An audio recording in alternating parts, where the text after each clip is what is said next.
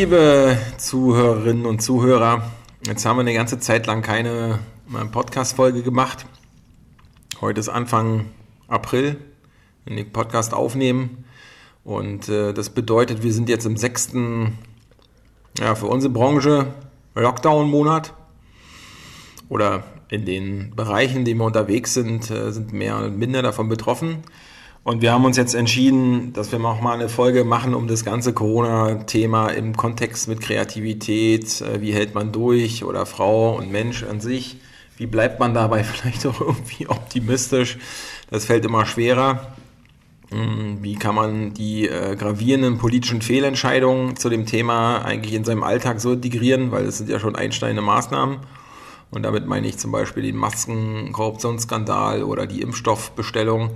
Ähm, ja, wie macht man das eigentlich alles? Und wir werden jetzt von vornherein, sage ich schon mal, von mir äh, keine Yuppie Durchhalteparolen. Also man muss es auch ganz nüchtern als äh, völlige Katastrophe äh, betiteln. Aber vielleicht steigert sich ja die Stimmung noch im Laufe des, der Folge. Äh, also nicht schwarz malen, aber auch nicht abjubeln, dass alles besser wird. Es ist einfach realistisch äh, ein schmutziges und hartes äh, Jahr. Ähm, und ähm, ja, das wollen wir heute mal diskutieren. mit, ja, bleiben mal kernvoll intern.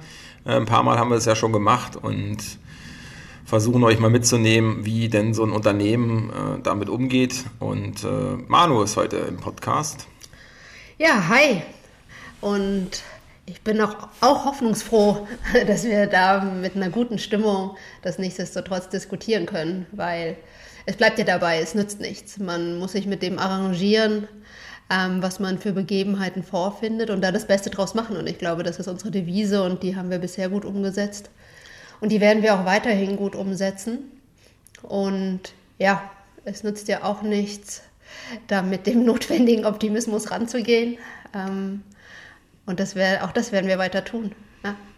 Also sage ich jetzt mal von, von meiner Seite aus, wenn man, wenn wir uns ja heute vielleicht ein bisschen mehr beschweren, dann wissen wir auch, dass es ganz andere Berufe gibt und ganz andere Herausforderungen, die mit der Krise umgehen müssen. Das ist äh, ähm, für uns klar, dass es Menschen gibt, die noch mehr leiden in ihren Branchen, ja, Kultur und Veranstaltungen. Das ist das äh, hier an vorderster Front äh, zu nennen, jetzt in Berufseinschränkungen. Und es gibt natürlich äh, Geschichten, äh, Menschen, Berufe, die direkt an der Corona-Front stehen ne, und seit Monaten und seit einem Jahr auch in der totalen Überlastungsfrage arbeiten, Gesundheitssystem und so. Also es ist vorweg, ist uns klar, Corona ist ähm, ein Problem ähm, und äh, ist äh, nicht nur irgendeine Erfindung oder so. Äh, es ist da und man muss damit umgehen, aber wir können doch politische Entscheidungen dazu auch hinterfragen und kritisieren. Das ist ja auch völlig legitim, weil für mich ist die Krise auch ein bisschen Demokratiekrise. Ne? Also der Umgang äh, damit, wie, wie das so gemacht wird, äh, das wird, noch, wird auch noch ein bisschen nachhallen, ja? wie äh, bestimmte Entscheidungsprozesse herbeigeführt wurden, wie die legitimiert werden und äh, ja, welches, welche Möglichkeit hat man äh, selbst denn eigentlich noch der Einflussnahme. Ja? Bei völliger Eingestehen, dass es halt eine Bedrohungslage gibt halt. Ja. Ja, das stimmt. Es zeigt einem ja, wie selten irgendwie Situationen zuvor natürlich auch eine gewisse Ohnmacht. Man kann selber wenig Dinge beeinflussen, wenig Dinge entscheiden. Man muss sie hinnehmen und nichts ist ja, glaube ich, Menschen, die irgendwie was gestalten wollen, ferner als sich immer nur dem hinzugeben, was man gerade darf und was nicht. Und ja, es gibt sicherlich viele, die mehr drunter leiden. So, das glaube ich auch. Nichtsdestotrotz haben wir unsere Erfahrungen mitgemacht und um die soll es ja hier heute gehen. Und es ist ja auch nichtsdestotrotz, ähm, ist es ja eine spannende Zeit irgendwie mit dem, mit was man sich auf einmal alles auseinandersetzen muss, mit welchen äh, Dingen man konfrontiert wird, wie man für sich Wege findet. Ähm, und so, ohne alles auszublenden, was da draußen sonst noch passiert. Und wenigstens das eine noch hinzuzufügen, was du an Berufsgruppen, ähm, die entweder an vorderster Front stehen oder gar nichts machen dürfen, ja schon genannt hast, die auch nochmal sehr deutlich negativ belastet sind, in welche Richtung auch immer. Ähm, Gibt es ja natürlich auch noch ganz viele andere Sachen, die einem auch erst so mit dieser Länge des Lockdowns und der ganzen Einschränkungen bewusst werden. Und ich finde, das ähm, merkt man nochmal zum Beispiel bei Kindern und Jugendlichen. Also da kann man sich, glaube ich, gar nicht wirklich bisher ausmalen, was das für viele bedeutet, da so lange in nichtsdestotrotz prägenden Zeiten für sie ja von der Entwicklung her, also jetzt Teenies, die ja auf den Austausch mit anderen angewiesen sind, aber natürlich auch Kinder, die die soziale Interaktion mit anderen Kindern brauchen, um sich zu entwickeln, um eine eigene Persönlichkeit herauszubilden, was es für die bedeutet, jetzt über so lange Zeit zu Hause zu sein und auf so ein Minimum an sozialen, direkten Kontakten runtergefahren zu sein. Von daher, ja, ja, es ist schon interessant und schwierig. Ja, ich bin ja, ich bin ja gleich vorweg mal ehrlich, ne? wenn wir jetzt so ungefähr ein Jahr zurückgucken. Und der Ausgangspunkt, ich hatte zum Beispiel dieses Jahr, ähm, vor ein paar Wochen muss man, muss man so, so, so ja mal überlegen, was macht man zu Ostern, ne? bietet man da im Catering was an. Und ich hatte zum ersten Mal eine Phase, wo ich mir dachte, ach du Scheiße. Das ist, und das war noch vor diesem äh, Flop, ja, äh, mit diesen zwei zusätzlichen Urlaubstagen. Ähm, diesen Kommunikationsflop von der, von der Ministerpräsidentenkonferenz und der Bundesregierung. Und da war mir vorher schon klar, ich, eigentlich habe ich gar keine Lust. Ich habe mir auch gar keine Lust, irgendwas zu überlegen, weil ich habe jetzt auch die, äh, um euch mitzunehmen, ne? wir haben ja jetzt monatelang seit einem Jahr gesagt, okay, gut, wir kommen um der und der Zeit halt so. Ähm, es ist halt wie es ist und wir müssen irgendwie durchhalten, es wird wieder besser. Aber jetzt hatte ich zum ersten Mal rund um diese Ostergeschichte halt, ob wir jetzt nochmal ein extra Ostermenü machen, hatte ich eigentlich überhaupt gar keine Lust drauf, mir was zu überlegen. Weil ich mir dachte, nee, ich will mir auch nichts mehr überlegen, was in diesem Bereich läuft, der eigentlich nicht unser ist halt so. Ähm, ja, unter Normalbedingungen hätten wir ja Ostern gar nichts zu tun, weil vor und nachher sind die ganzen Veranstaltungen.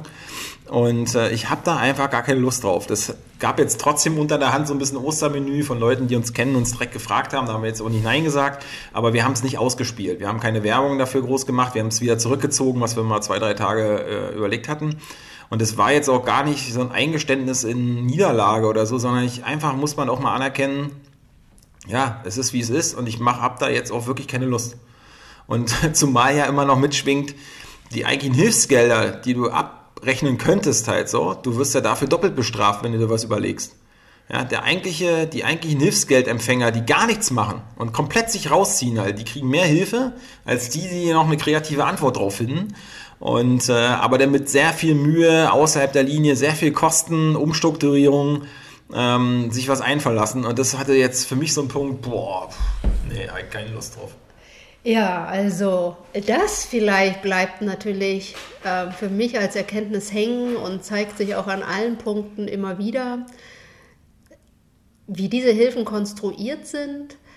Ähm, das kommt auf jeden Fall nicht überall an, wo es ankommen müsste. Und jetzt erkenne ich dabei vollständig an, dass man natürlich Hilfen immer nur für den Idealfall stricken kann. Es ist unmöglich, allgemeine Regelungen zu stricken, die jeden speziellen Fall abdecken. Aber dass so gänzlich ähm, ausgeblendet wird, dass es, wie jetzt bei uns, Unternehmen gibt, die mitten natürlich in einer Wachstumsphase, weil neu gegründetes Unternehmen ähm, durch Corona ausgebremst werden. Und dann nur danach zu gucken, dass sich Umsätze mit dem Jahr davor verglichen werden müssen, um irgendwelche Ansprüche geltend zu machen. Ähm, dass das irgendwie nicht greift, das müsste eigentlich sofort ersichtlich sein, weil natürlich war das Wachstum vorher immer in großen Sprüngen, weil man hat ja bei Null angefangen und natürlich muss das hochgehen. Und man stellt Leute ein und man hat Veranstaltungen geplant und sowas und dann wird immer nur der reine Vorjahresvergleich genommen, der in so einem dynamischen Anfangszeitraum von einem Unternehmen überhaupt nicht einen Blick auf die, ja, auf die realen Bedingungen stellt. Das müsste ja auch allen Startups so gehen, oder? Die, den, also Startup-Zeitraum drei Jahre oder so? Ja, würde ich meinen. So, also ich kann das jetzt ja auch nur für uns ähm, an unserem Beispiel äh, konkret machen. Wir haben natürlich für 2019 schon einen ganz guten Umsatz gehabt, aber der ist natürlich sprunghaft auch nochmal Ende 2019 gestiegen und ging über den ganzen Winter 2019, 2020 auch weiter hoch. Wir hatten große Veranstaltungen. Und dann waren ja auch große Veranstaltungen für den ganzen Frühling und Frühsommer 2020 geplant. Entsprechend haben wir reagiert. Wir haben Leute eingestellt, was du ja mit einem bestimmten Vorlauf machen musst. Du kannst ja jetzt nicht zwei Tage bevor die Veranstaltung stattfindet das machen, sondern da ist was geplant. Du weißt, da kommen ganz viele Dinge, du bereitest dich darauf vor und du stellst Leute ein. Ja, formal, also ne, wenn man das mit unserem Anspruch nochmal sieht, das ist ja interessant, weil wir sehen es kommen, die Entwicklung, stellen Leute nach Tarif ein, mit unserer Tarifbindung, schaffen Vollzeitarbeitsplätze mit allem Zip und Zap, weil klar ist, wir sind jetzt nicht über irgendwelchen Aushilfen ähm, irgendwelche Sachen kompensieren wollen, sondern wir wollen, das haben wir ja mehrmals hier in dem Podcast auch angesprochen, wenn dann ist die Entwicklung immer so nachhaltig, dass wir das auch im, im Beschäftigtenwachstum in einem, ich sag mal, eigentlich müsste es der Standard sein, ne? nach Tarif beschäftigte Arbeitsplätze zu schaffen. Das ist jetzt nicht Standard, leider, aber unser Anspruch. Und dafür wirst du eigentlich bestraft, weil ne, jetzt hast du die Beschäftigten eingestellt, vorher gecastet, Bewerbungsgespräche, du stellst sie ein, dann kommt Corona und die Hilfen äh, werden das, also können vielleicht auch nicht im Einzelfall das sehen, aber das fällt uns richtig auf die Füße. Ja, ja, sehr deutlich. Richtig, richtig teuer. Faktisch zwingt dich der Staat dazu, die alle wieder rauszuschmeißen. Genau, weil Kurzarbeitergeld schön und gut, aber da hängen natürlich noch eine ganze Reihe anderer Kosten dran, die jetzt dazu führen, dass unsere Kostenstruktur mit neuen Beschäftigten und auf Wachstum ausgerichtet ähm, eine ganz andere ist als 2019. Das heißt, wir haben sogar, und das ist ja das Erstaunliche und zeigt für mich eigentlich auch, wie richtig und wie gut unsere Idee ist und dass wir eigentlich richtig gut aufgestellt sind, aber wir haben in 2020 einen Umsatz plus gemacht, trotz dieser ganzen ähm, Corona-Einschränkungen und Bedingungen. Und das führt aber dazu, dass wir keinerlei Hilfen kriegen, weil null berücksichtigt wird, dass in dem ganzen, in der ganzen Gemengelage unsere Kosten natürlich auch gestiegen sind. Das heißt, Umsatz plus heißt ja noch lange nicht, dass wir Gewinn gemacht haben. So, und ja. Also um das mal das alles erstaunlich. Genau, du hast höhere Personalkosten, um den Umfang zu schaffen. Dann wird das äh, eingebremst. Und was wir nicht machen, ist, das Personal wieder abzugeben, sondern uns mit ganz viel Kreativität Sachen zu überlegen, um das aufzufangen. Aber die eigentlich, und da muss man ehrlich sein, die Kreativität, die wir an den Tag gelegt haben, gut und schön, hat auch dazu gesorgt, dass im Jahresumsatz, dass du da jetzt auch äh, höher bist als 2019. Sie haben aber bei Weitem nicht durch die krassen Einschränkungen bei Weitem das äh, äh, rausgeholt, was du eigentlich rausholen müsstest mit der Personalstruktur. Das ist das Problem. Ja, und hinzu kommt ja noch, dass wir auch neue Räume angemietet haben ähm, und solche Dinge. Das heißt, wir haben auch Kosten, die uns auf gar keine Art und Weise erstattet Das ist werden. ja, glaube ich, finde ich nochmal ein Sonderthema gleich, ne? weil es ist ja äh, mit dem Mischbetrieb und so, das äh, ja, ja, gleich nochmal natürlich zur Aber mir ist noch eins aufgefallen, ist manchmal skurril, ich kann mich schon gar nicht mehr daran erinnern, wie das vor Corona war. Ähm, da wird man ja dann nochmal daran erinnert, wenn das Finanzamt die Gewerbesteuer von 2019 haben will und du dich fragst halt so, also Leute, merkt ihr noch was? Wir warten hier auf die Winterhilfen und ihr stellt jetzt hier die Bescheide aus für, für ein Jahr, woran wir uns gar nicht mehr erinnern können, wie das eigentlich lief im Business. Ja, und dann denke ich, sehe ich das so schwarz auf weiß halt und denke mir, das ist eigentlich eine absolute Frechheit, ähm, so eine Bescheide jetzt auszustellen in so einer Lage halt. Und es geht eigentlich ja noch weiter. Es ist nicht nur der Bescheid ausgestellt worden. Wir haben ja dann, weil es heißt und gesagt wird, Stundungsanträge würden mit sehr viel Kulanz gehandhabt seitens der Finanzverwaltung, haben wir natürlich einen entsprechenden Stundungsantrag gestellt, die Gewerbesteuer erst drei Monate später zu zahlen. Woraufhin als Antwort gekommen ist, dass wir jetzt doch erstmal nochmal darlegen müssen anhand von ähm, Umsatzzahlen wieder, weil die sind ja gestiegen, aber eben auch Verlusten anhand von der Auftragserwartung etc., warum für uns so eine Stundung wichtig wäre. Weil erstmal ist, man da, ist davon nicht auszugehen, sondern da wir Umsatz plus gemacht haben, gehen Sie jetzt davon aus, man muss das doch zahlen können. So, und das heißt wieder, man ist einfach wieder zwei, drei Tage damit beschäftigt, da irgendwas aufzuschreiben, die Zahlen ganz schnell nochmal alles zusammenzustellen, weil das wollen sie natürlich ganz aktuell haben. Ähm Aber da sage ich dir, das nervt mich wirklich am meisten. Nach einem Jahr, wirklich nervt mich absolut ab. Genau, und ich finde. Da, eigentlich, dass der Kreative der Dumme ist. Ja, das und ähm, man mhm. fragt sich tatsächlich, ich meine, wir sind ein Catering-Unternehmen, das steht da überall als Branche drin wie man überhaupt auch nur davon ausgehen kann, dass die Auftragslage nicht beschissen ist bei einem Catering-Unternehmen in der aktuellen Situation, da frage ich mich wirklich, in welcher gedanklichen Welt leben denn die Leute, die sowas in Schreiben da irgendwie. Manu, Sie sagen doch, außer Hausverkauf ist nicht verboten? Ja, klar. Aber ich suche mal die Menschenmengen, die äh, das Catering bestellen, also. Ja, und ich glaube, bei uns steht sogar auch drin, dass wir Event-Catering und solche Geschichten machen. Ja. Das wird immer überlesen. Na, aber das ist, um das kurz zurückzugeben, also das wirklich nervt mich am meisten an, dass man tatsächlich echt, hätte, hätte man an bestimmten Stellen, also ist jetzt nicht unser Ansatz, aber um den Kontrast mal aufzumalen, hätten wir bei den ganzen Lockdown-Geschichten ab November gesagt, komm, wir machen einfach gar nichts mehr. Also eigentlich hätten wir alle entlassen sollen und nichts mehr machen sollen. Dann hätten wir die Höchstwahrscheinlichkeit, Hilfen komplett abzuholen. Das wäre eigentlich die Aufforderung gewesen halt so. Bitte halt, haut alle raus. Also weil wir haben ja unsere, also wir kriegen zwar das Kurzarbeitergeld, aber dann haben wir eine Aufstockung, also so, dass es alles möglichst fair ist für die Leute. Äh, und jetzt meine ich das gar nicht als Tränendebatte und hier mit Dankbarkeit, ist mir egal. Ja, sondern ich will nur den Kontext, der hier quasi, in welche Situation man reinkommt, ähm, aufzeichnen. Und das ist das tatsächlich der, bitte stellt alles ein, wartet, worauf auch immer. Ne? Also Anfang November wusste ja keiner, da hat die Regierung ja gesagt, hey, es geht um vier Wochen, Leute. Vier Wochen, ey, vier Wochen, also wirklich.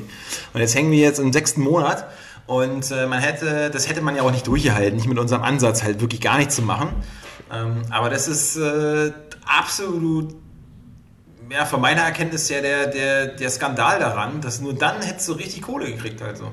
Ja, beziehungsweise. Fluglinien, weißt du, ich kriegte richtig das Kotzen halt mit den Fluglinien. Die kriegen Millionen von Subventionen. Also sind auch Arbeitsplätze, also okay. Ich meine, das muss man aus meiner Sicht auch nicht überall nutzlos hinfliegen halt so, aber äh, sei es drum. Und die kriegen die, werden die ganze Zeit gestützt. Und kaum gibt es so eine Sondersituation wie jetzt dürft ihr alle nach Malle halt so, ist überhaupt die Struktur da, mit Sonderfliegern äh, da alle hinzukarren in einer absolut angespannten Situation. Das verstehe ich einfach nicht. Ja, ja da geht es dir nicht nur dir so, dass man das nicht mehr versteht. Ähm, das ist natürlich hochskurril. Und nichts gegen die drei, die da nach Malle wollen, halt so gemessen an alle, was jetzt auch nochmal eine Frage ist. Aber dass sie überhaupt die Substanz haben, da jetzt auf Sonderflüge zu machen für ein Wochenende, das liegt daran, dass sie schön die Kohle gekriegt haben halt. Ja? Ja, ähm, ich glaube, man muss einmal noch mal kurz noch eine Sache im Hintergrund erläutern, um so ein bisschen zu verstehen, woher bei uns an bestimmten Stellen die Verärgerung kommt. Weil jetzt würde ich natürlich rein auf das Catering bezogen sagen, okay, wir haben Umsatz plus gemacht. Wir haben vielleicht auch Kosten, die höher sind. Ähm, aber ich würde jetzt auch sagen, ich brauche auch keine Hilfen, wenn wir so kreativ sind, das Ding für uns selber zu schultern. Aber wo ich das dann nicht mehr so sehe, ist an den Stellen, wo man eben auch mit aller Kreativität gar nichts machen kann. Und das zeigt sich dann daran, dass wir ja ein sogenannter Mischbetrieb sind.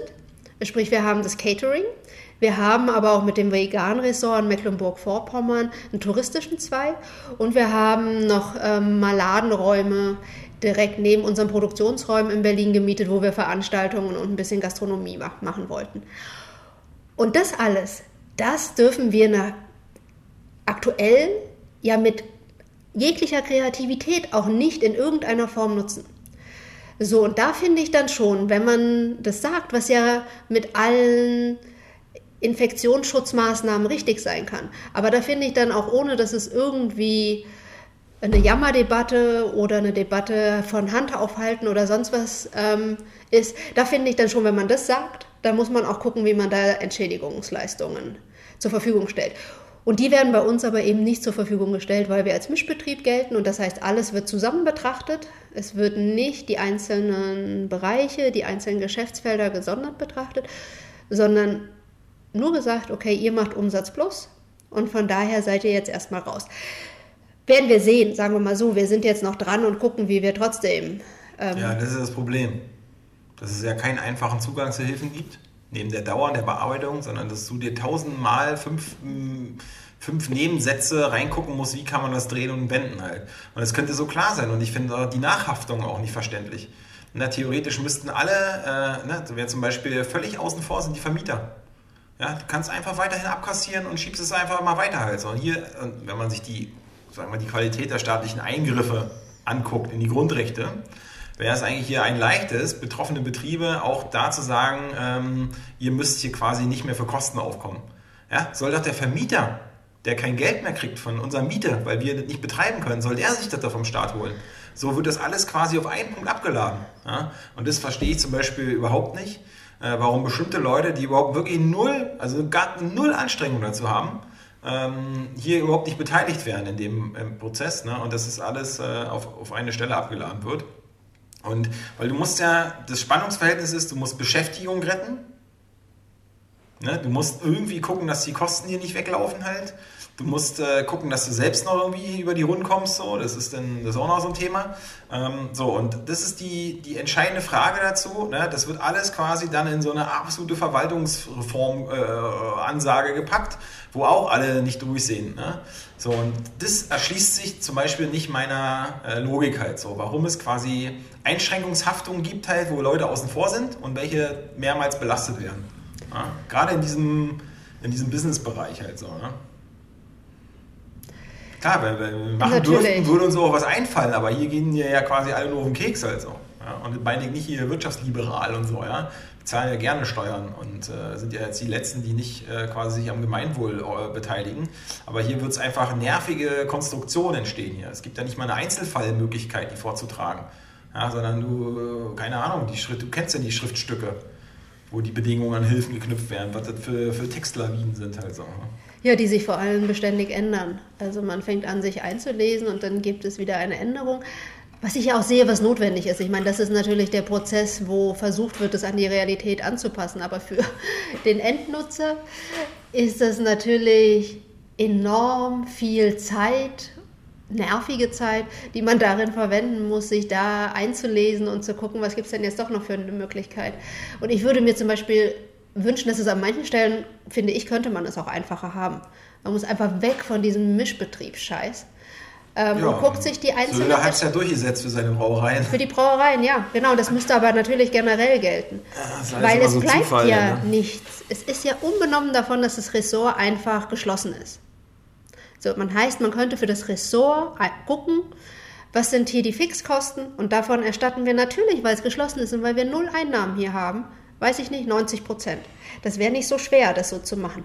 Warum das nicht so angegangen wird, sondern warum man dafür ja, bestraft wird, dass man nicht in einzelne Sparten sich zergliedert, wie das große Konzerne machen und so, wozu ich auch gar nicht gezwungen werden will. Weil das hat einen anderen ja. Ansatz und da geht es nämlich genau darum, Steuern zu sparen, hin und her zu schieben, Bilanzen irgendwie so hinzubekommen, dass man ganz wenig Steuern zahlen muss. Das wollen wir ja ausdrücklich nicht. Und ja, das ist das, das ist interessanter nach einem Jahr. Ne? Eigentlich ist so der Kreative weiterhin der Dumme. Ne? Das mache ich an dem Beispiel.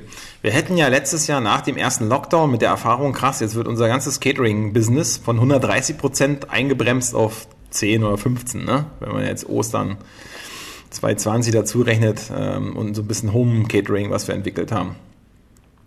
So, dann äh, endet irgendwann dieser erste Lockdown und jetzt ist ja, das muss man ja Folgendes betrachten. Wir hätten ja die Taschen zuhalten können und sagen können, okay, kann jederzeit wiederkommen, alles total krass halt so. Wir entlassen erstmal von den drei Neueingestellten eine volle Stelle, weil die brauchen wir gar nicht. Wir fahren jetzt erstmal auf normale Temperatur weiter.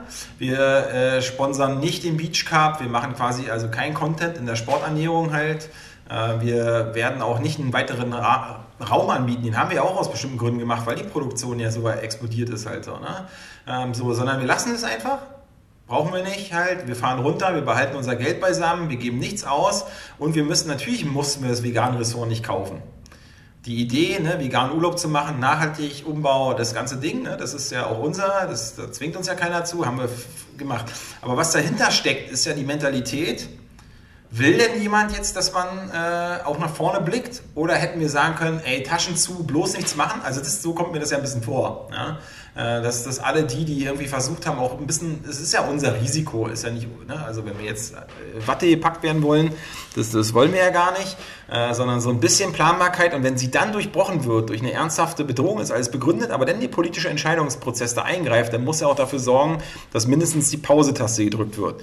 Und wenn das nicht passiert, dann ist es natürlich eine Frechheit, Skandal, weiß ich auch, der Kapitalismus ist schmutzig genug.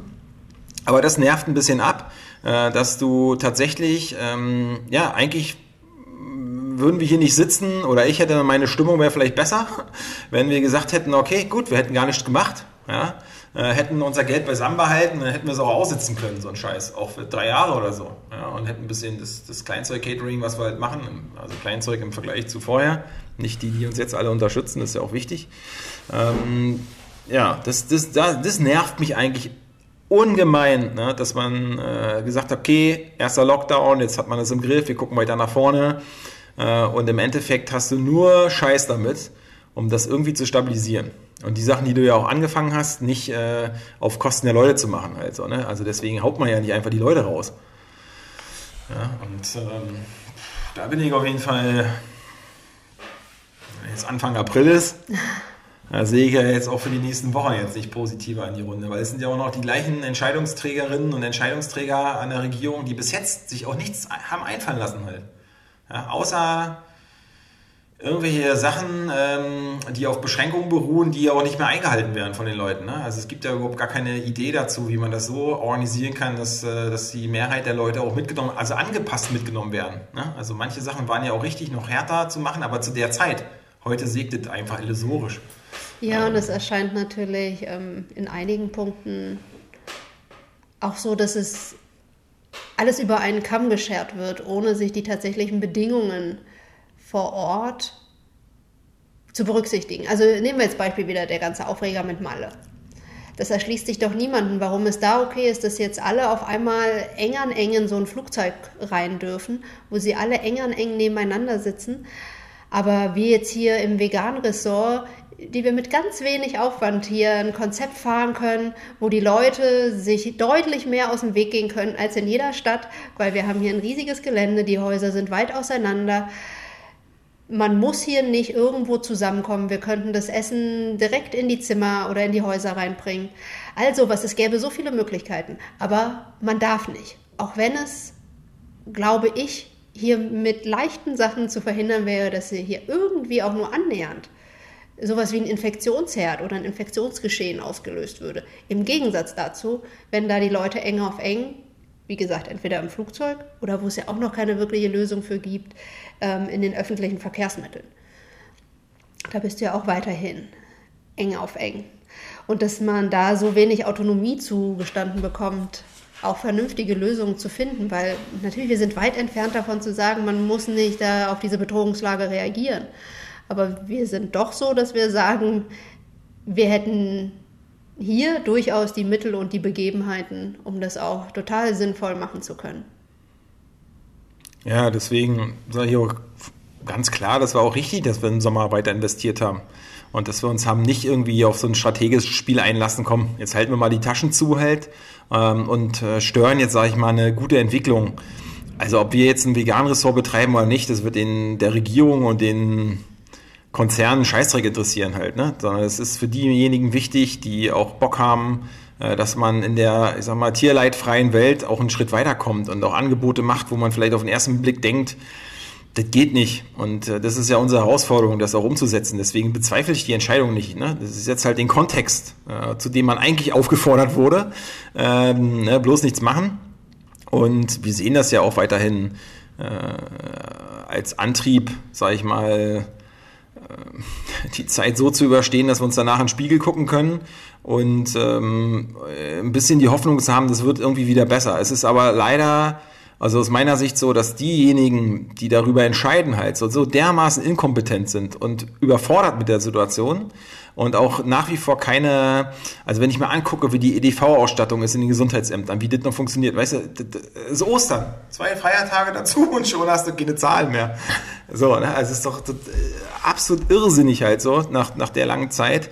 Die Impfstoffbestellung hat mir schon angerissen, ähm, dann die Korruption dazu. Also es ist alles so ein Schmutz halt so, mit dem du zu tun hast. Ähm, und es gibt dann überhaupt nicht die, also es gibt so coole, intelligente Antworten darauf, halt so mit Testkonzepten, mit Möglichkeiten über Verfolgung, äh, also die Luca-App oder halt das, was dann in einzelnen Städten funktioniert, äh, dass da nicht mehr Energie darauf verschwendet, äh, nicht verschwendet, genutzt wird. Ne? Nee, sie wird ne, eher verschwendet, indem man halt irgendwelche abstrakten Befehle rausgibt und dann so Kuriositäten wie Malle entstehen. Und das ist, das ist das, was am Ende dazu führen wird, dass die Menschen natürlich einfach ihr Ding machen Und wir kommen weiterhin nicht aus dem Arsch halt so. Ja, und das ja ich meine, genau, damit ist natürlich am Ende auch tatsächlich niemandem geholfen, dass so eine ähm, auch gruppenpsychologische Situation entsteht, wo es zwar irgendwelche Regelungen gibt, aber sich vielleicht auch viele nicht mehr dran halten. Ja, und äh, ich meine, guck mal, den, so. den, den Laden würden wir jetzt anbieten, dass wir ihn wieder abgeben halt. Ne? Das ist jetzt auch keine Niederlage oder so, sondern das ist einfach auch eine Realität, äh, die wir und der, der wir uns stellen müssen. Ja? Dass, dass wir da auf absehbare Zeit nicht das machen können, was man eigentlich hätte machen können. Und äh, auch wenig Energie und Ressourcen haben, uns da jetzt irgendwie krass außerhalb der Linie irgendwas anderes zu überlegen. Was so. auch. Ja, also das ist halt, ähm, das ist denn, das ist dem halt geschuldet. Ne? Das ist jetzt auch nicht so wild. Aber bevor das jetzt alles so negativ ist, äh, ja, kommen wir mal auf, aufs Ressort zu sprechen. Weil da ist ja ein bisschen was passiert. Wir hatten ja auch die letzte Folge davon, von dem Umbau halt äh, im, im, Ressort. Und ja, Manu, du bist ja jetzt nicht so oft hier wie ich. Ähm, was sagst du denn? Was für einen Eindruck macht denn das Ressort auf dich? Ja, super. Ich finde es ja eher immer schade, dass ich so wenig hier sein kann, weil ich immer noch das hier als einen für mich tollen Ort empfinde, wo ich einfach runterkommen, entspannen ähm, und es mir gut gehen lassen kann. Ähm, und ich finde, es hat sich hier so viel getan. Ich gehe ja jedes Mal, wenn ich hier bin, auch mal durch die Häuser, gucke mir das an und das ist schon auch beeindruckend, wie sich das entwickelt hat im Vergleich dazu, wie die Häuser aussahen, als wir hier angefangen haben. War das jetzt das Positive an dem Lockdown. Man hatte natürlich, oder wir hatten viel Zeit, die ganzen Bungalows oder Häuser, sind ja keine Bungalows, ähm, zu renovieren unter unseren Ansprüchen mit all dem, das so nachhaltig wie möglich zu machen, dass ähm, die jetzt auf einem Stand sind, den wir, glaube ich, im laufenden Betrieb nach viel, viel längerer Zeit erst hätten erreichen können. Und so konnte man jetzt Bung, äh, nicht Bungalow, Mann, wieso habe ich das denn so drin? Haus für Haus ähm, umgestalten und das ist wirklich schon toll.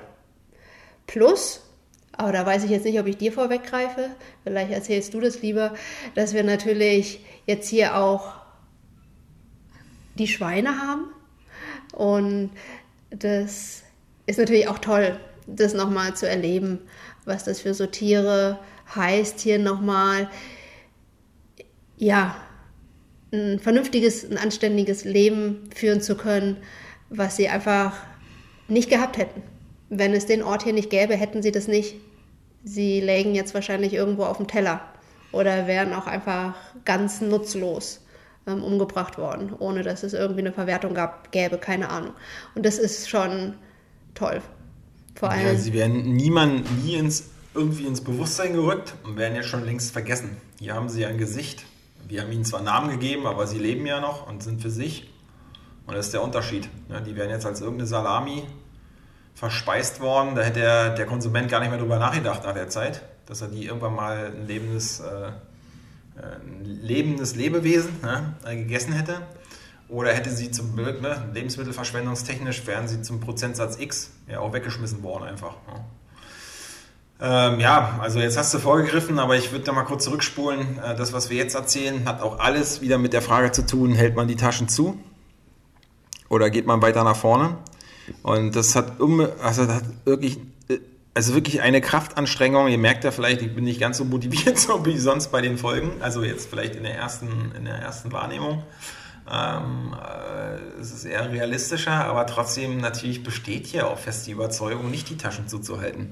Also wir haben natürlich einen ordentlichen Verlust eingefahren, beschweren uns auch immer, dass die Hilfen nicht kommen. Und der, der Kontext ist ja nicht, wir brauchen die Hilfe, sondern es gibt eine Einschränkung und wir brauchen den Ausgleich halt ne, für die Kostenstruktur, weil halt nicht alle in Haftung genommen werden. Das ist das, ist das Thema halt. Ne? Ähm, und ähm, also was ich vorhin meinte mit Vermietung und äh, anderen äh, Strukturen halt so, Leute einfach also äh, die Ämter hier Bescheide ausstellen ohne Ende. Hier kommt jede Woche irgendein Bescheid an und fragt sich manchmal, Alter, ja, wo leben wir? Also was ist denn hier los? Ne? Ähm, so, dass, dass wir das Ressort genommen haben im Sommer, war klar. Wir wollten unbedingt einen touristischen Ort schaffen. Das hatten wir schon mehrmals gesagt. Äh, wer uns so ein bisschen verfolgt. Und dann bauen wir es auf und hatten hier eine Menge Arbeit. Und an der Stelle sage ich mal, ja, wir haben bisher, unser Chris, Der war nicht in Kurzarbeit, den ganzen Winter über. Das war eine bewusste Investitionsentscheidung. Auch natürlich zu Lasten der Solidarität in unserer ganzen Crew.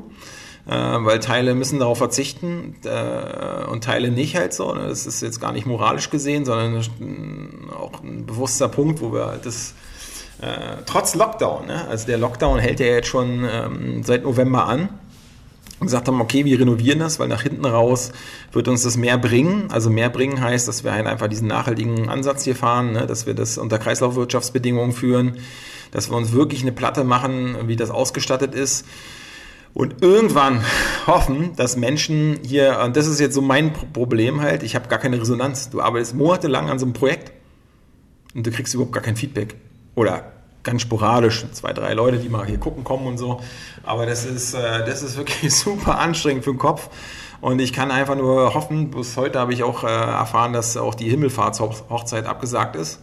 Ähm, und das ist, äh, das ist dann halt auch nach wie vor das Problem, dass du halt in dieser ganzen Gedankenwelt hier arbeitest und lebst und überlegst ne, und du tatsächlich keine richtige Chance hast Ostern wurde es ja quasi auch, ne, hast du ja schon gesagt, mit Teststrategie und so hatten wir uns ja vorbereitet, dass da nichts passiert ist. Und äh, hier sind wir in der alten Frage, Taschen zuhalten oder weiter draufgehen halt. Ne? Und jetzt haben wir uns hier entschieden, weiter drauf zu gehen.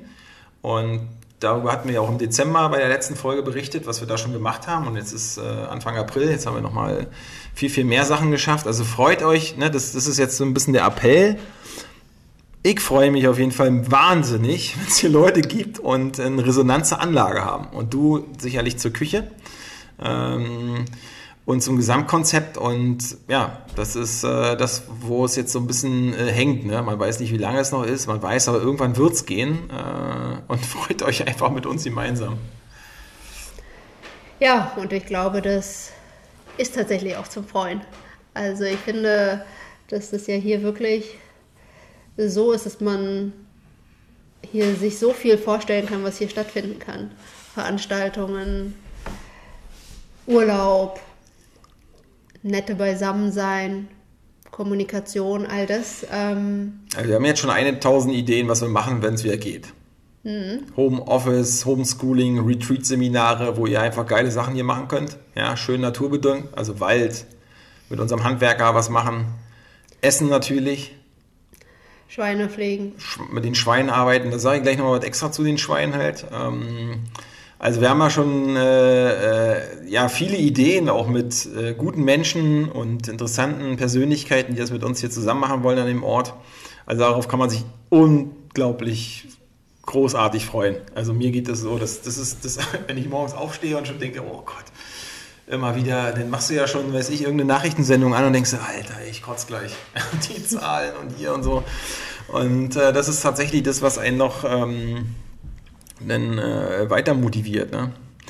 Aber genau, du hast es schon gesagt, die mit den Schweinen, das können wir extra nochmal äh, nehmen. Wir haben uns ja in, weil ich drehe mal kurz zurück, uns war klar, mit der Anlage haben wir so viel Platz, dass wir noch sinnvollere Sachen machen können als ein bisschen Tourismus und Bildung und so ein bisschen äh, touristische Geschichte, sondern tatsächlich, ich nenne es jetzt nicht Lebensgnaden oder so hoch, sondern du kannst alles irgendwie miteinander integrieren. Gute Bioküche, Platz, Grün, Umwelt, nachhaltigen Waldzugang.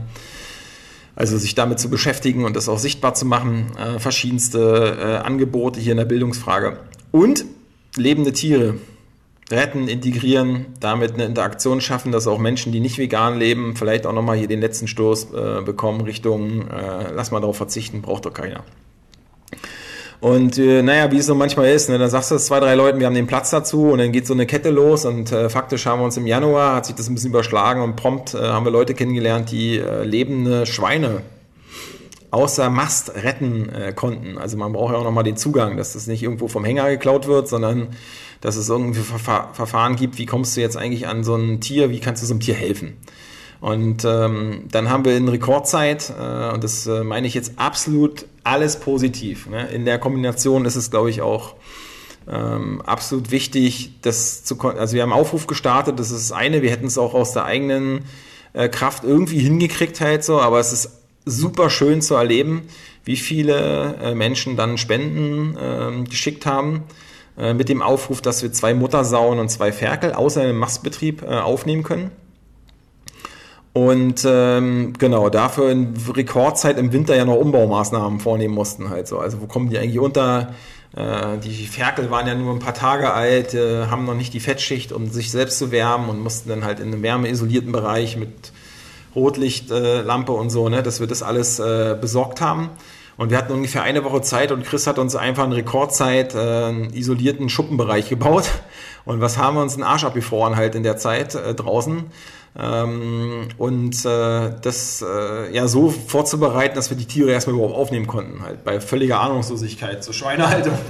ja. Aber es war unglaublich motivierend, irgendeinen Beitrag zu leisten. Das meinen wir auch nicht als Ersatzleistung. Wir wissen, dass wir nicht die anderen hunderttausenden Schweine, die in so einem Tag da durch den äh, Schlachter gehen oder durch so, äh, in so einer Woche. Äh, das ist absolut qualitatives Projekt. Die vier haben krass Glück gehabt, also mit einer Wahrscheinlichkeit von einem Lottogewinn oder so, äh, gemessen an ihren ähm, an ihren anderen äh, Kumpels. Ne? Auch die, der Rocky, der kleine Rocky, ist ja der Sohn von der Aya. Und die anderen von Aya sind entweder mitgetötet worden oder bald dran, ja, wenn sie so nach sechs Monaten getötet werden. Das heißt, äh, Ayas andere Kinder, äh, denen geht es anders halt so. Und ähm, das, ist, das ist einfach nochmal ja, für uns eine Möglichkeit, hier qualitativ zu helfen, wo wir wissen, das ist ein ganz, ganz kleiner Tropfen auf den heißen Stein, aber umso mehr man höhlt, ja, umso... Und trotzdem ist jeder Tropfen wert. Und wenn man das jetzt so erlebt, deswegen hatten wir es ja vorhin mit der Salami äh, so gesagt, ne? klar, in, in anderen Fällen werden sie völlig namenlos und völlig äh, ohne Bewusstsein, dass es als Lebewesen akzeptiert worden. Durch den, also die äh, Aya hatte ja auch ein S auf dem Rücken für Schlachthof. Echt? Schon draufgesprüht gekriegt. Das sieht man jetzt nicht mehr so abgeschubbert. Aber als sie hergekommen ist, äh, hatte sie so einen riesen S auf dem Rücken und das so signalisiert ja quasi Schlachthof, so dass es halt der, von der Mast aus die Tage danach zum Schlachter gegangen wäre. Also sie ist auf jeden Fall den Tod von der Schippe gesprungen. Und die Ferkel wurden eigentlich gerettet, weil sie hatten Entzündungen, Kopf und so und wären einfach aussortiert worden, weil sie nicht lebenswert äh, von der Mast aus angesehen werden. Und die Aktivistin, die das halt organisiert hat, hat dann mit viel Herzblut und Engagement dafür gesorgt, dass die Tiere erstmal zu sich nach Hause kommen und dann äh, weitervermittelt werden. Ne? Und das macht ja auch nicht äh, jede oder jeder. Ne? Das ist ein absolut hoch anerkennenswerter Prozess, dass es Menschen gibt, die da auch mit persönlichen ähm, ja, Einschränkungen sich dem Prozess halt hingeben und ganz viel qualitative Sachen machen können, aber quantitativ natürlich ein Tropfen auf den heißen Stein äh, sind. Aber ja, jeder Tropfen höhlt. Ne? Und wir können das hier genauso darstellen. Das ist ja eigentlich der Vorteil, dass wir den, die, für immer wird dieser Prozess der Rettung eine Geschichte sein. Äh, für immer wird das Leben, was man jetzt mit den Tieren teilen kann, eine Geschichte sein. Und für, es ist wie so ein lebendes Mahnmal dazu, was eigentlich an uns vorbeifährt, wenn wir uns nicht um das Thema kümmern. Ne? Und das ist äh, die Ernsthaftigkeit des, äh, des veganen Urlaubes oder der veganen Begegnung wird hier nochmal mit unterstrichen, halt nicht mit einer Schwere, ähm, ja, oder mit beiden, das, was man halt rauslesen möchte halt so. Ne? Und an der Stelle auf jeden Fall alle, die äh, gespendet haben in der Zeit und auch heute noch spenden, ne, mit Abos und so, das, das, das, hilft uns ungemein. Das hat die Kosten ein bisschen aufgefedert. Äh, und es hilft natürlich auch in der monatlichen Versorgung fürs Futter etc. Ähm, und ihr seid ja immer herzlich eingeladen, das wisst ihr ja auch, äh, die daran beteiligt sind, äh, auch Teil von dem Leben zu sein sind durch die Bedingungen halt immer schwierig hier mit herzukommen. Aber das wird sich ja hoffentlich auch irgendwann auflösen. Die Ferkel wachsen ja ohne Ende. Das ist wirklich exponentielles Wachstum. Meine Güte. Sind jetzt ja, glaube ich, sind die ja jetzt auch nichtsdestotrotz erst fünf, sechs Wochen hier. Und das Gefühl, also die haben sich doch schon fast verdoppelt oder verdreifacht. Ja, ich glaube seit, seit Januar, ne? Anfang Januar, äh, Anfang Februar, Ende Januar. Irgendwie so. Und ähm, ja, auch Chris hat natürlich einen enormen Job gemacht halt. Also die, wir haben nicht nur diese Stallung da gebaut, sondern auch einen Auslauf, sodass sie sofort äh, in Freiheit leben konnten.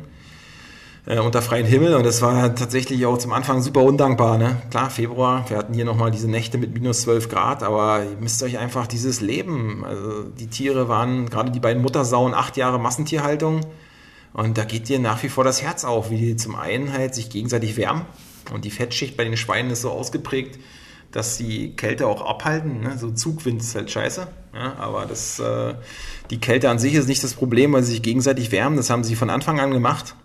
Und äh, in der Mast ist es so eng, dass sie eigentlich genervt sind immer von dem gegenseitigen aneinander äh, sodass sie freiwillig manchmal in diese Buchte gehen, damit sie ihre Ruhe haben halt so. Und äh, äh, hier ist es auf einmal so, die beiden haben halt ihre Quadratmeter XY, ne, die wir halt permanent erweitern, äh, bis wir das mit den Ferkeln noch zusammenführen können.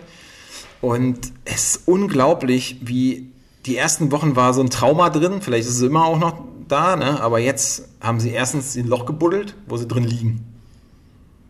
Ja, dann äh, kacken sie nicht mehr in ihren eigenen Schlafbereich, sondern machen das alles in eine, fast immer in die gleiche Ecke. Äh, und das nach acht Jahren, das ist gar nicht Kantenbetonboden, ähm, finde ich einfach ein Plädoyer fürs Leben und für den Instinkt. Und das mit, so anzu, äh, mit zu beobachten, mit anzuschauen, macht auf jeden Fall in unserem Kontext, den wir hier versuchen aufzumachen, macht man weiter oder äh, passt man sich weiter an oder worüber ist man genervt, kann das alles sein. Aber anhand dieser Tiere zu sehen, äh, wie die das für sich nutzen, wenn sie erkennen, okay, jetzt haben wir die Möglichkeit dazu. Und an der Stelle mal, ne, die haben uns natürlich auch ein bisschen genervt. Weil den ersten Zaun, den wir gebaut haben, haben sie einfach eingerissen. und dann hat Chris mit ganz viel Engagement noch einen zweiten gebaut, weil du musst sie ja irgendwie trotzdem einzäunen, weil wenn sie dir frei über die Lände laufen, da hast du ja nichts von halt so, ne? Die sind halt auch echt groß und massiv. Genau, 240 so. Kilo, ne, als sie hergekommen sind. Sieht, ist immer noch mal ein ganz anderes Erleben, wenn man auf einmal vor ihnen steht, als wenn man das, finde ich, nur auf den Bildern sieht. Ähm, genau, die ganzen Hellen, die ein Schweinefleisch essen, können ja mal versuchen, halt so äh, das mit dem Tier aufzunehmen. da, da, mal ranzugehen, halt so. Da sieht man das auch nochmal anders. Ähm, naja, und das, du kannst ja auch nicht so frei laufen lassen. Das hat ja auch nochmal andere Bedingungen. Da gibt es noch Veterinäramt und so Zeugs. Ne? Deswegen haben sie die Ohrmarken auch noch drin, weil es äh, Vorschrift ist. Ne? Kann man ja auch rausnehmen. Dann kommen die aber dauernd und wollen, dass man die wieder reinmacht und so. Das ist ja auch eine scheiß Tortur dann für die Tiere. Äh, und ähm, ja, aber im, im, Grunde genommen zu sehen, wie das äh, dann immer wieder angepasst wird, auch mit uns. Ne? Wir retten sie ja eigentlich, aber sie machen uns dauernd den Zaun kaputt. Konnten wir ihnen gar nicht vorwerfen, ist ja klar. Ne? Auch der zweite Zaun wurde einfach zerstört. Und jetzt der dritte, der ist cool. Der hält gut auf. Ne? Ähm, also auf im Sinne von, da geht es auch gar nicht mehr ran. Die haben jetzt untereinander haben wir jetzt alle akzeptiert, dass es ein cooles Ding ist halt. Sie haben ihren Platz. Sie haben hier eine Auslauffläche, sie kriegen immer regelmäßig Futter von uns und Wasser. Ähm, und wir sind einfach jetzt dicke Bros halt so. Und mit den, mit den Ferkeln wird das ja auch immer besser, weil die kennen ja nichts anderes von Anfang an. Und es ist herrlich zu sehen, wie die sich alles niederschnüffeln und was die für Nackenmuskulatur entwickeln, was sie in der Mast ja nie gemacht hätten. Kannst ja nicht wühlen in der Mast. So sieht der Boden auch aus. Also da war ja vorher, glaube ich, mal ein bisschen Wiese. Die ist auf jeden Fall nicht mehr zu erkennen. Es ist einmal alles durchgewühlt. Ja. So. Und wie herrlich das war, kaum scheint fangen auch die Kleinen ja an, sich in ihrem Schlafbereich eine Kuhle zu machen. Wie das die Großen, hast du ja eben erzählt, beide auch schon gemacht haben, wo sie so nebeneinander eng an eng dran liegen. Und das sieht, es ist wirklich ein tolles Bild. Also ganz harmonisch liegen sie da einträchtig nebeneinander. Das ist ja auch nicht immer so harmonisch. Also die können sich ja schon noch ein bisschen ums Essen mal streiten. Ähm, aber da wirkt es sehr harmonisch. Ja, und jetzt fangen die Kleinen auch an, sich eine, die gleiche Kuhle in ihrem Schlafgemächern gerade auszuheben, um sich da reinzulegen. Genau, die Kleinen hatten ja eine Zeit lang keinen Auslauf draußen, weil es zu kalt war und die noch nicht so äh, die Fettschicht haben. Und das haben wir jetzt aber umgebaut vor anderthalb Wochen. Jetzt haben sie so 10 Quadratmeter und auch gleich alles aufgewühlt. also das äh, ist herrlich mit zu sehen, ne? wie die auch, äh, meine, sie hatten ja nicht diese acht Jahre da an der Buchte. Äh, von Anfang an ihre Reflexe auch ausleben können. Auch in ihrem Bereich konnten sie ja gleich wühlen, war ja Sandboden. Und ähm, ja, das ist, also das ist erstmal im Grunde genommen was absolut Positives, äh, dass wir hier ja, Lebewesen retten konnten, sehen ihnen einen Bereich geben können und dass wir auch hier mit Menschen, die uns hier besuchen kommen, die eine Zeit haben, dass sie auch hier, ob sie wollen oder also mehr wollen oder weniger wollen, äh, Bezug dazu haben, was eigentlich Lebewesen auch ausmacht, gerade in dem Bereich, die ja millionenfach anonym einfach ähm, der Tierindustrie zugeführt werden, wie Schweine. Ja, wenn du das mit Hunden und Katzen machen würdest, wird es ja sofort einen Skandal geben. Bei Schweinen ist es, äh, gibt es eine große gesellschaftliche Akzeptanz, dass sie als Fleischlieferanten zur Verfügung stehen. Und das hier nochmal auch ins Leben zu packen. Ähm, und dann kann man sich das ja nochmal anders erschließen, wenn man möchte. Jetzt wird es ja Leute geben, die sind ja schon vegan, ist ja auch alles gut. Dann kriegt man das nochmal ein bisschen aufgefrischt oder Begleitungen von Veganerinnen, Veganern oder auch gar nicht vegan, die aber hier mal gucken wollen, wie das geht. ähm, sind herzlich eingeladen, auch mit den Tieren zu interagieren.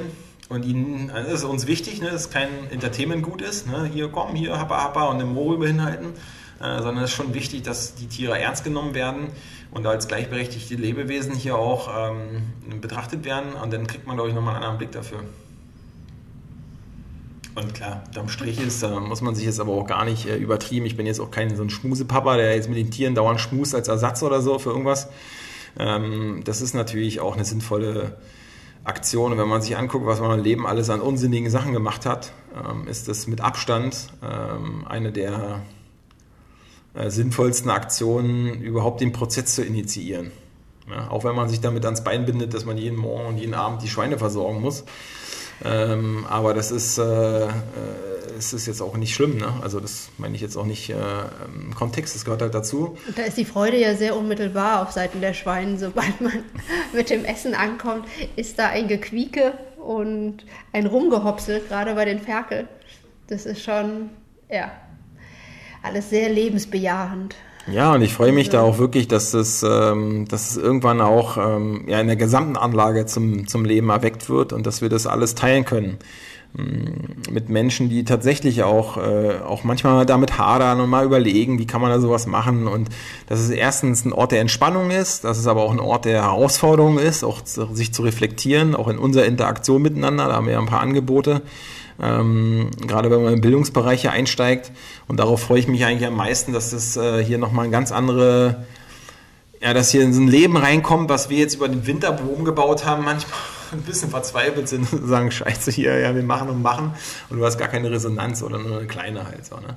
Ähm, aber wir sind auch an der Stelle Thomas äh, zum Beispiel dankbar, ne, dass er auf seinen YouTube-Kanal The Habit Rabbit, Werbung ohne äh, Bezahlung natürlich, äh, dass er da auch unser Ressort schon in Szene gesetzt hat und dass es da einen Bezug gibt äh, und all den Menschen, die hier schon mal waren, ob kurz oder längerfristig, also im Oktober oder auch mal zu Besuch oder im Business-Kontext, uns auch weiterempfehlen. Das, das kriegen wir auch mit, dass es eine, eine Resonanz gibt halt. Ne? Und wir können euch dafür einfach nur motivieren und einladen und belohnen am Ende, dass ihr einen richtig coolen Ort hier vorfinden werdet, äh, der so ein bisschen McPom-Pamper ist auf den ersten Blick, aber hier, wenn man da ist, ist es auf jeden Fall ein geschützter Raum für Leben, ähm, ja, für tolle vegane Küche und glaube ich ganz viele interessante, interessante Punkte, die man hier mitnehmen kann. Ne?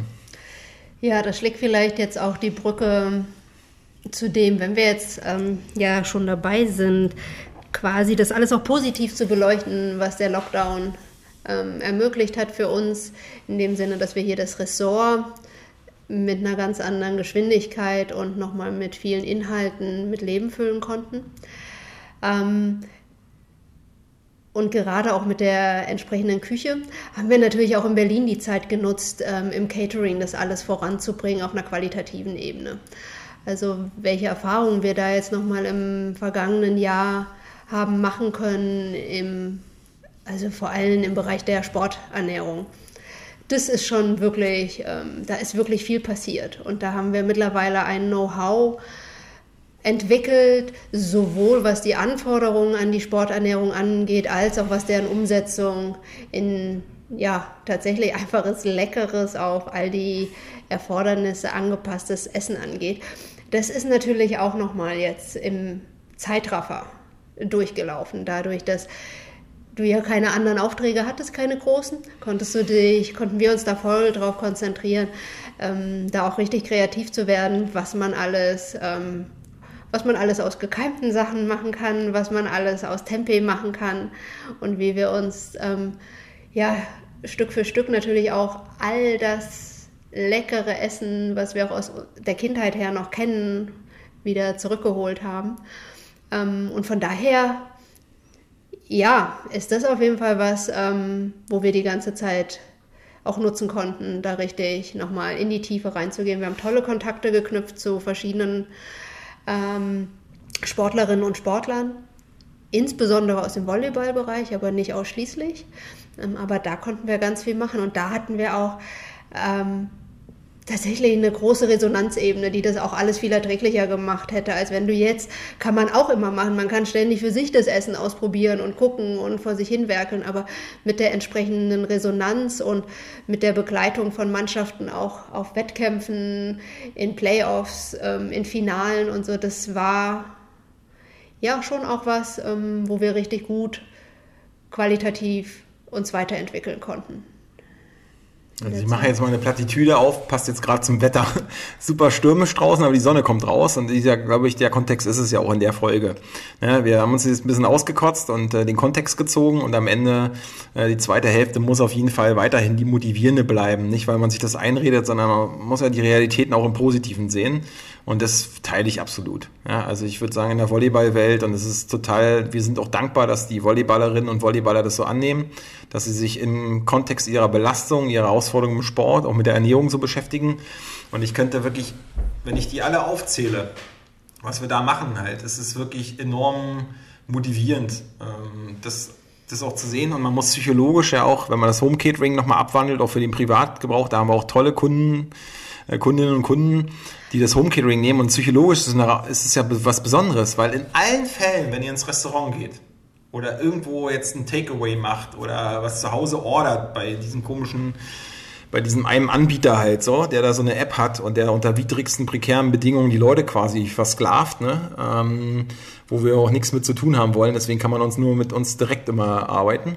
Ähm, wenn man das alles im Kontext der Psychologie der Herangehensweise des Essen ist, dann bestellt ihr das, worauf ihr wohl Lust habt. Also ihr seht quasi eine Liste mit Menüs und dann ruft ihr da an und sagt Nummer so und so und kriegt euer Essen halt. Und dann schmeckt euch das oder nicht oder wie auch immer. Aber es ist immer sehr eindimensional, wenn man an seinen Geschmacksausrichtungen arbeitet und selten was probiert. Ne? Gibt schon welche, aber seltener. Und jetzt ist das Home Catering ein ganz anderer Ansatz. Ihr, ihr bucht quasi Sachen im Voraus, bezahlt dafür und wisst nicht, was ihr kriegt. Außer den Rahmen.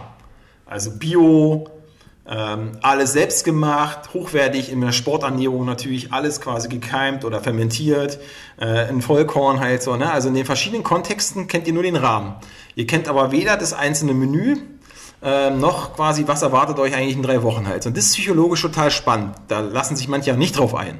Das wissen wir ja auch. Wir können nicht einfach ein Menü für drei Wochen entwerfen, äh, sondern dass ihr Woche für Woche euch darauf einlasst, was geben wir euch und äh, hier ein Vertrauen habt in der Nährstoffzusammensetzung. Das macht es eigentlich aus und das finde ich absolut positiv und komplett gegen die Linie, die man sonst beim Essen bestellen hat. Also ihr lasst euch jede Woche auf eine Wundertüte ein. Genau, das ist das Überraschungsei, was jede Woche ausgepackt wird, wo man sich aber trotzdem immer darauf freuen kann, dass irgendwie was drin ist. Was auch immer es dann ist. Naja, und das ist, das ist nochmal interessant, das weiterzuführen. Also auch bei der Mannschaftsversorgung im Volleyball zum Beispiel ähm, ist es ja so, dass ähm, die Mannschaft auch an dem Tag gar nicht weiß, was es zu essen gibt. Also das ist ja auch nochmal psychologisch wichtig. Man fährt zu dem Auswärtsspiel und kriegt Essen von uns für das Spiel davor mit. Und man weiß nur, dann und dann soll man es essen. Und dann kriegt man nochmal Essen mit für nach dem Spiel. Weil das ist auch nochmal wichtig für die Regeneration. Also das hat man dann verstanden und man vertraut uns und dann ist alles noch vegan. Also es ist ja nicht so, dass dann alle im Team immer vegan sind halt so, ne? Und äh, das ist nochmal total interessant, wie oft dann die Mannschaften ja, also wie beständig die dann bestellen und abliefern halt so. Ne? Äh, das finde ich, das ich nochmal wirklich interessant. Ähm, und das hohe Vertrauen, sage ich mal, der Profisportler, die mit uns arbeiten, die sich auch dann immer auf das genauso einlassen und gar nicht wissen, was kommt. Auch die, die dafür viel Geld bezahlen ähm, und dann äh, gerade die, wenn die mit doppelten Portionen und so arbeiten, finde ich, äh, war nochmal eine interessante Erkenntnis und zeigt ja auch, dass wenn du Qualität anbietest, dass es ein bisschen rumspricht ähm, und äh, auch in einem Vertrauensprozess standhält, äh, dass es dann auch einen Durchbruch gibt. Ja, ja und für uns natürlich auch ähm, alles wirklich das, was Spaß macht. Also man, wir haben rumexperimentiert, neue Sachen ausprobiert und hatten dann so dermaßen dankbares Publikum dafür, dass es auch einfach Spaß macht. Da macht es Spaß, in der Küche zu stehen, da macht es Spaß, zu kochen und neue Sachen auszuprobieren. Ähm, und was ich ja wirklich auch nochmal, ja, so wirklich positiv und stimmungserhellend fand, ist, dass das alles immer so wohlwollend aufgenommen wurde. Also weißt, es gibt ja auch Leute, da wird immer an jedem kleinsten Teil ähm, rumgekrittelt und das könnte man doch und das könnte man doch und so. Und so war, also zumindest nicht, dass es bei uns angekommen wäre, ja gar nicht die Stimmung, sondern es wurde immer alles ähm, gefeiert. So wie wir es beim Zubereiten gefeiert haben, äh, so wird es auch dann von den Menschen, mit denen wir da zusammenarbeiten, auch gefeiert, wenn sie es von uns bekommen. Und das ist einfach schön. Also das macht wirklich richtig Spaß. Ja, würde ich auch sagen, das ist halt äh, in dem Kontext, wo wir auch versuchen, nochmal einen Schritt weiter zu gehen, weil ich muss sagen, das war wirklich das mit eines der tollsten Momente dieser Volleyball-Saison ist, äh, als wir gesagt haben, okay, die Netzhopper sind im Finale. Ähm, also unsere Netzhoppers, die wir so eng begleiten in der Ernährungsfrage, sind im Finale des DVV-Pokals, was ja quasi schon historisch ist für den Kontext, dass es die Netzhoppers äh, sind, bei der Konkurrenzlage in der Liga halt so. Ne? Also wenn man da die Großen im BR Volleys, VfB Friedrichshafen, äh, Powervolleys Düren und so, ne? wer da jetzt alles noch äh, jahrelang sich etabliert hat. Und sie schaffen diesen Einzug ins Finale und wir sagen, klar, wir fahren da mit und kochen das ganze Wochenende. Wir lassen über nicht, überlassen es nicht den Zufall. Ne? Wenn sie sonst auf ein Auswärtsspiel gefahren sind, haben wir das Essen mitgegeben, aber jetzt quasi fährt man einen Tag vorher hin und wir vertrauen nicht dem Hotelessen und haben alles Kosten und Mühen, äh, naja, Kosten ging noch halt, aber wir waren sehr kreativ, den äh, Spielerinnen außerhalb des Hotels eine hohe Qualität der Küche zu bieten, die wir dann immer ins Hotel geliefert haben. Und die Spieler der Netzhoppers, äh, der Verein, hat sich dann gegen das Hotelessen entschieden und komplett mit uns gearbeitet und die Logistik mit unterstützt. Also das fand ich wirklich ein ganz, ganz hervorragendes, äh, äh ja, eine Herausforderung, die wir gut bestanden haben. Ähm, also da muss man uns gar nichts verstecken halt, so dass wir auch in der Ferne in Mannheim eine Top-Sportversorgung im bio-veganen Bereich hinkriegen, ohne dass wir mit der Wimper zucken müssen halt so, ne? Zwei, drei logistische Entscheidungen und dann ist es gut halt so, ne?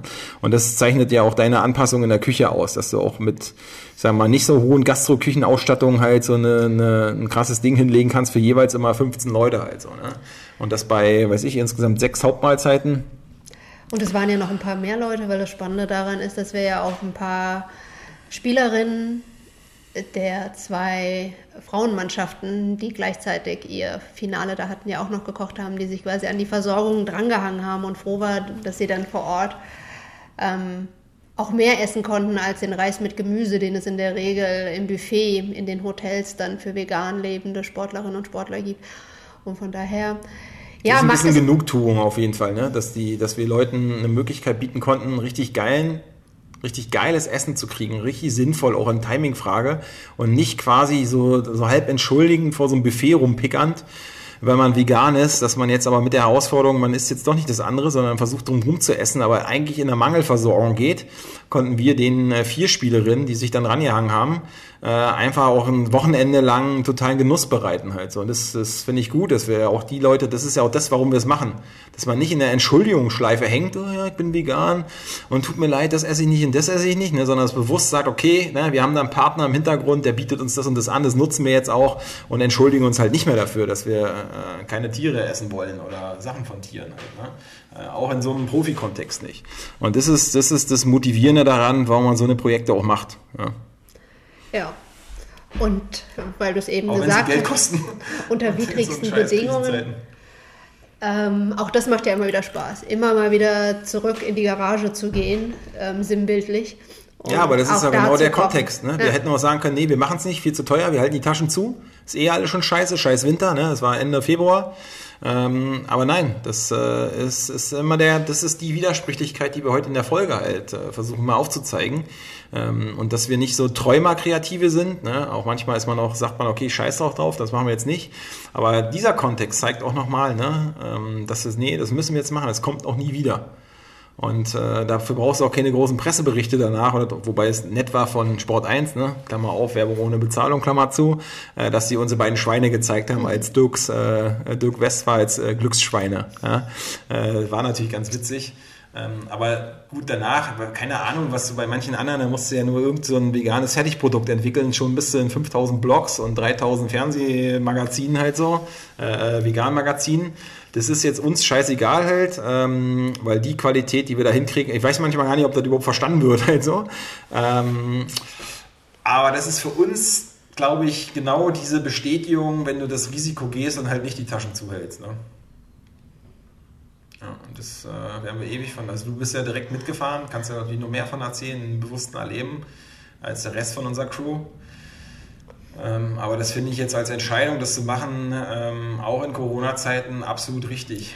Äh, so Projekte, ja, unter den ja.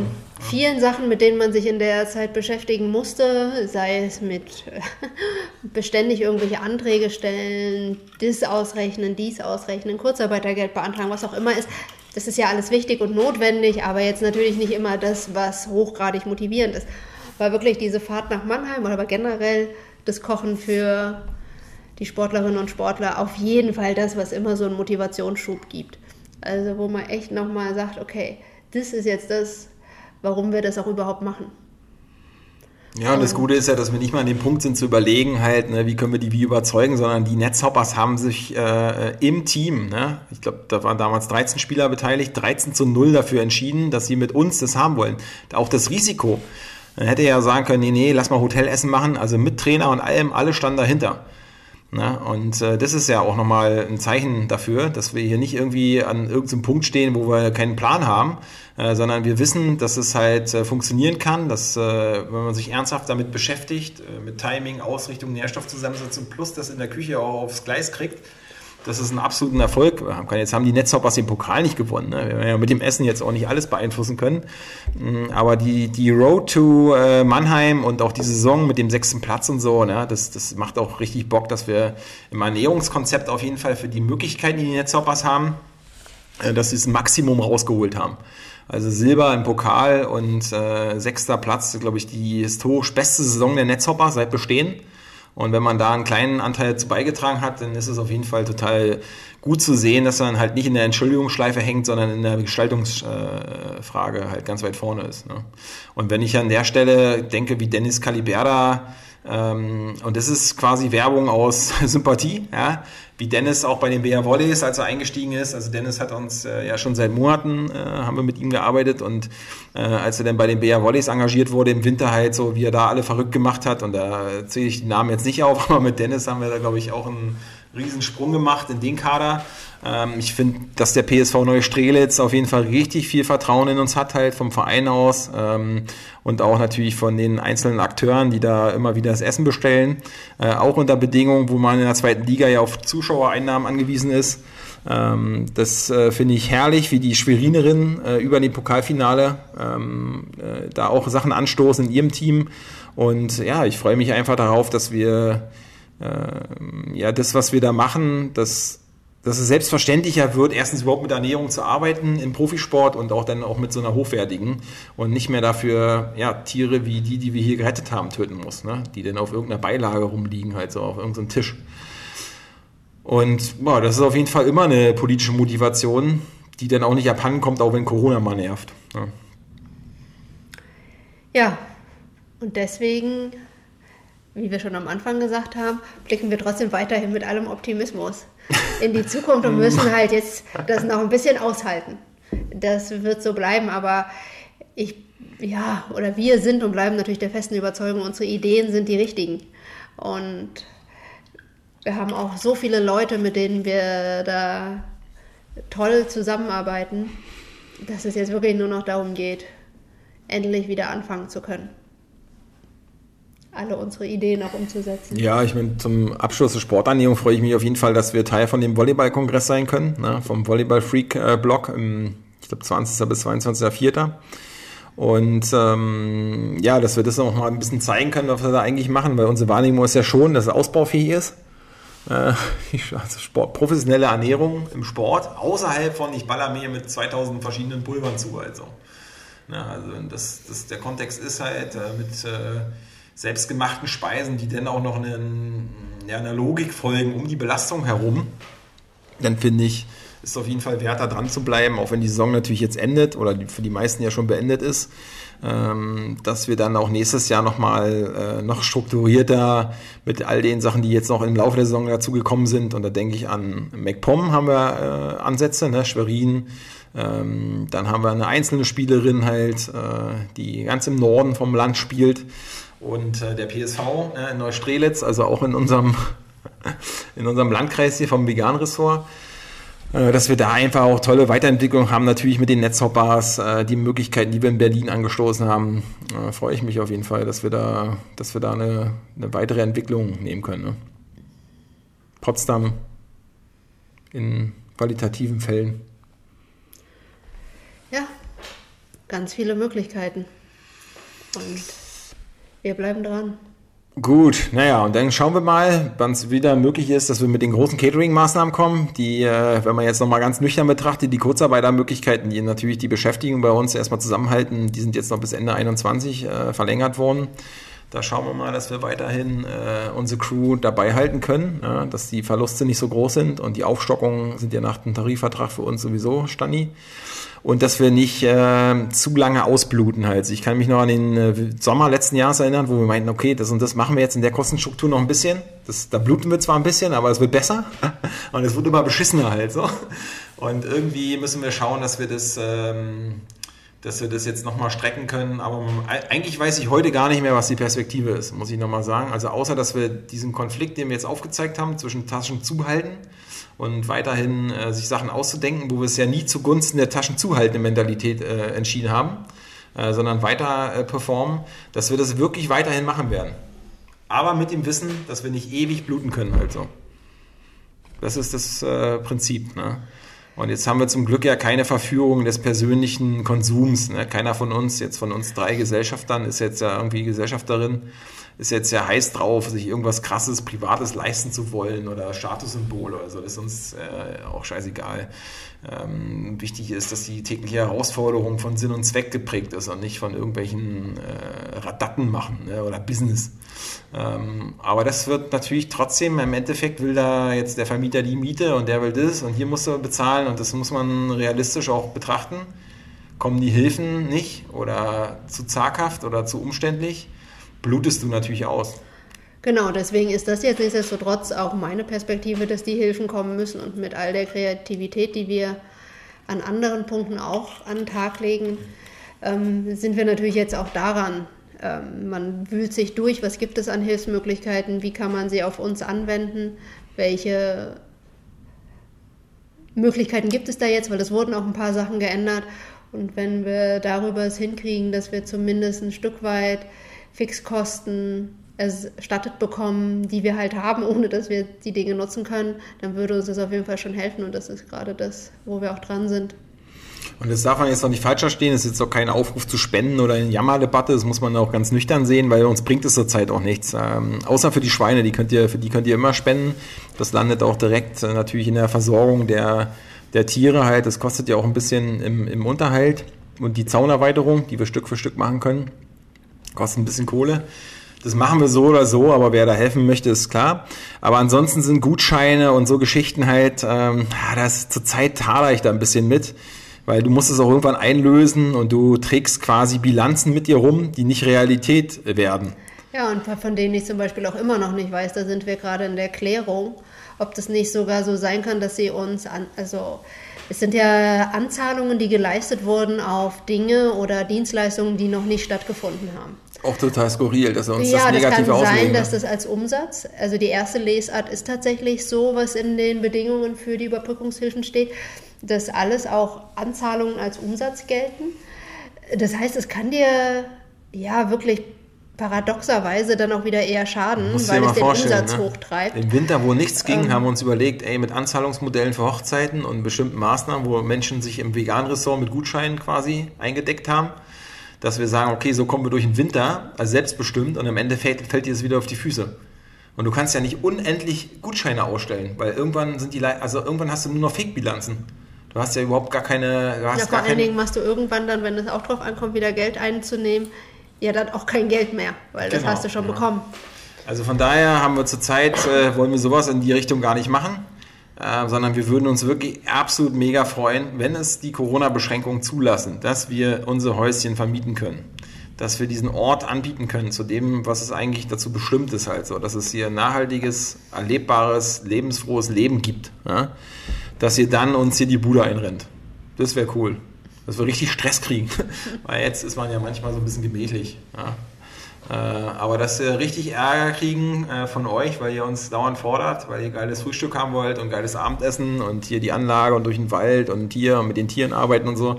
Ähm, also das, das wäre eigentlich unsere, unsere Erwartung, ne? plus dass ihr natürlich, wenn ihr im Berliner Raum seid, dass ja eure Feste und eure Hochzeiten auch in klein, auch wenn das jetzt alles verschoben wird oder verkleinert wieder und so, ne? und das ist ja schon das zweite Jahr für viele, dass ihr, wenn ihr was Kleines machen wollt, wir sind ja da. Wir machen geile Buffets, äh, schöne mehrere Gänge, ne? nicht irgend so ein abgespacktes Ding, ähm, sondern ihr kriegt da ähm, tolle Speisen. Und ob ihr jetzt äh, nicht 80 Leute sind, ist auch egal. Ja, auch wenn ihr zu 10 seid oder zu 5 äh, und ihr wollt an dem Tag nicht äh, selber kochen, machen wir euch was Schönes. Das ist ja, ist ja unbenommen. Und wenn wir das ein bisschen steigern können und dann so ein bisschen aus dieser Abnutzungssache rauskommen, dann hilft es uns allen. Und wir werden hier auch noch andere Jahre erleben. Da werden wir gar nicht so rumjammern. Ähm, und wir können es weiterentwickeln, auch mit den Kreativen da draußen, äh, die hier auch auf uns treffen werden. Da freuen wir uns drauf. Ja, aber ohne, ich will das auch gar nicht so träumerisch machen, die Hoffnung, ne, sondern immer bei der Realität bleiben. Die nächsten Wochen werden das nochmal hässlich dazu. Ne? Das äh, muss man auch so sehen. Auch im Mai wird es nicht besser. Ja, ähm, es nützt trotzdem ja nichts. Aber wir haben immerhin geschafft, zwölf, Jahr, äh, zwölf Monate Pandemie und wir haben es jeden Monat geschafft, die Löhne pünktlich zu überweisen. finde ich wirklich, nee, das ist, äh, finde ich auch nochmal, ist ja auch unsere monatliche Herausforderung.